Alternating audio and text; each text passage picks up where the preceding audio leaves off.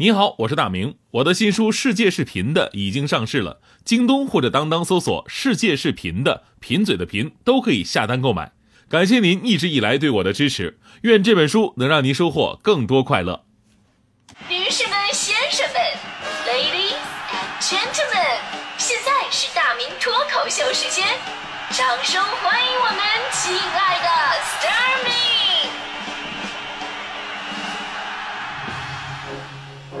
好，欢迎各位来到今天的大明脱口秀，我是大明。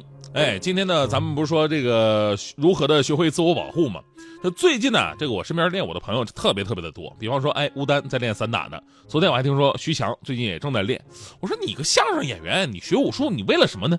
就强哥说，我练武啊，我练武是为了破解女子防身术，你知道吗？我天哪，强哥你竟然是这种人！哎呦我的，你教我两招是？结果强哥说了，什么呀？想哪儿去了？是因为我媳妇儿，我媳妇儿之前报了班学什么女子防身术，我心想这挺好啊，对吧？强身健体还能自我保护。结果发现，她学这玩意儿就是为了针对我。现在我俩有点什么争执吧，她就踩脚踢裆插眼睛啊。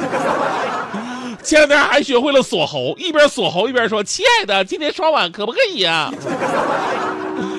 哎，的确，现在这个女生啊，这个自我保护意识越来越强了，也有更多的女孩呢去学一些方式来保护自己，比方说，哎，买一些装备，或者呢是学习一些战斗技巧。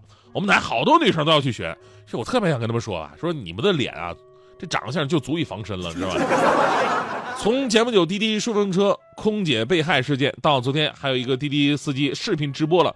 为自己性骚扰女乘客而道歉的新闻，让很多女生觉得很担忧啊。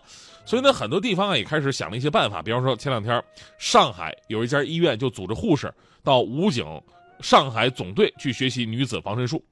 这个武警教官呢，在操场上示范了一整套的防身技能，就这个值得咱们学习一下。比如，假设走夜路的时候遇上歹徒，突然从背后袭击，当事人应该迅速的转身。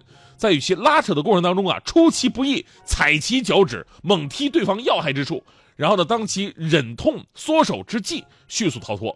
这就是强嫂打强哥的招数吧？就是少了一个插眼睛。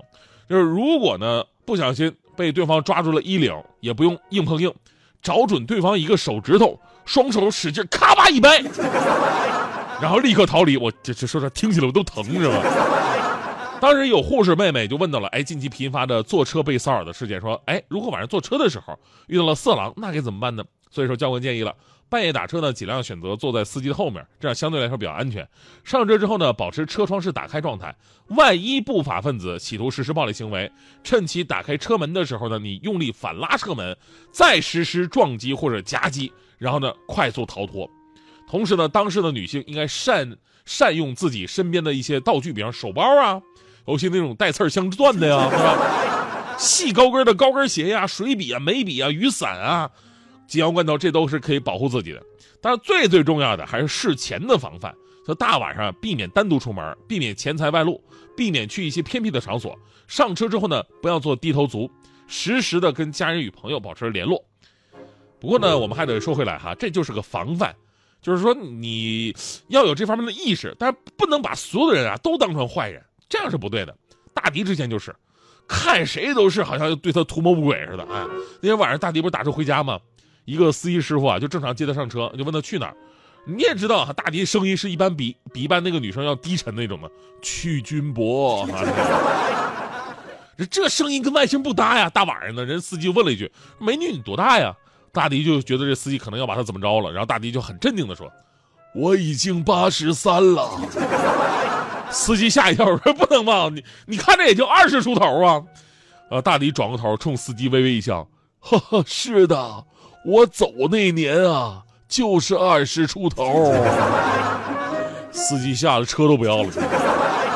所以呢，还是要相信啊，这世界大多数人都是好人，只不过咱们做什么事儿啊，鉴于时间、地点跟情况，提前呢要有一些防范的技巧就可以了。这何止女性需要防身技巧，男性也一样。就是我刚才也说了，前不久都知道双井发生的一个小剐小蹭，本来几句话就能解决的事儿，最后呢发展成了那个小青年用格斗术差点把人家给打死，而且竟然啊用了巴西柔术里边的这个裸脚锁喉，你这不就是奔着要人命去的吗？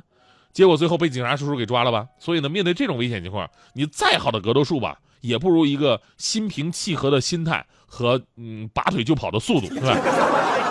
记住哈，有危险逃跑吧，它并不丢脸。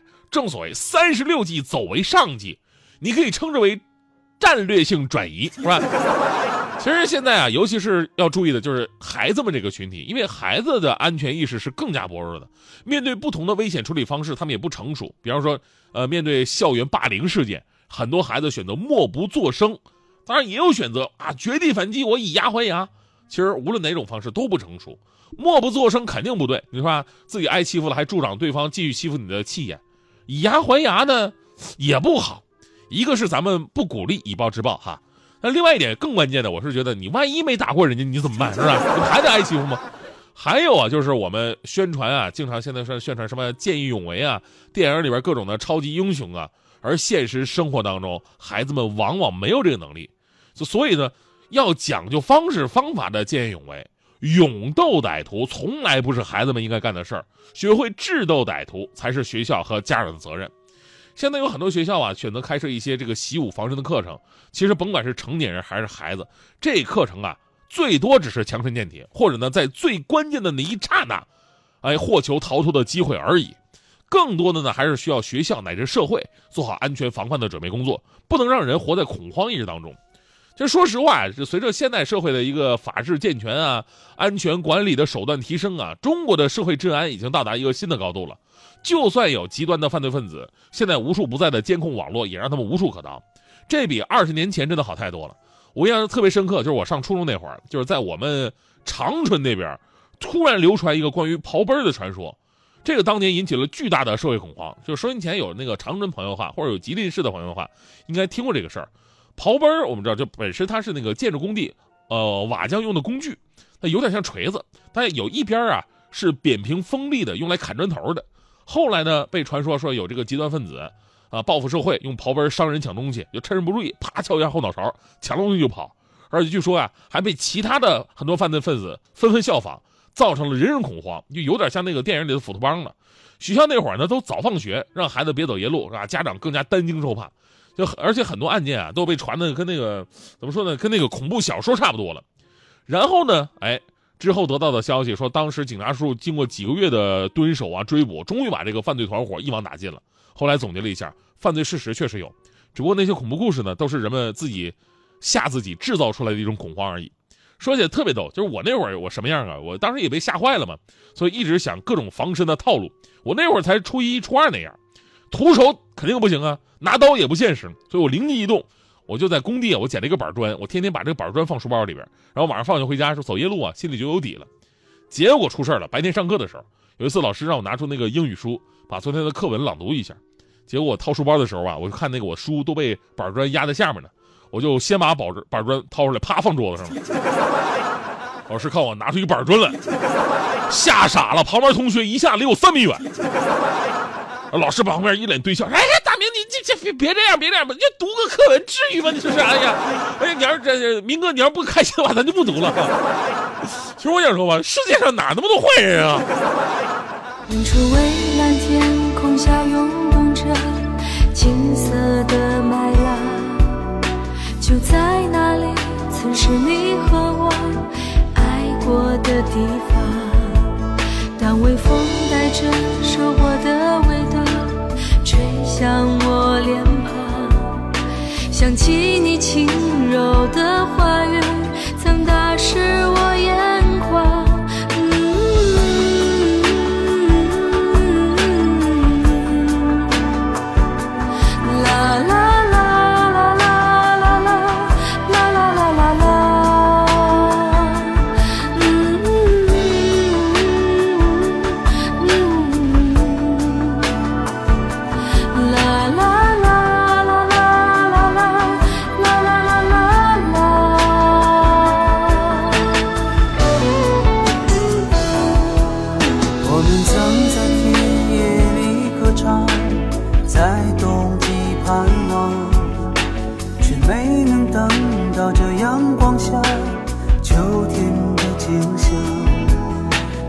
曾经的誓言飞舞吧随西风飘荡就像你柔软的长发曾芬芳我梦乡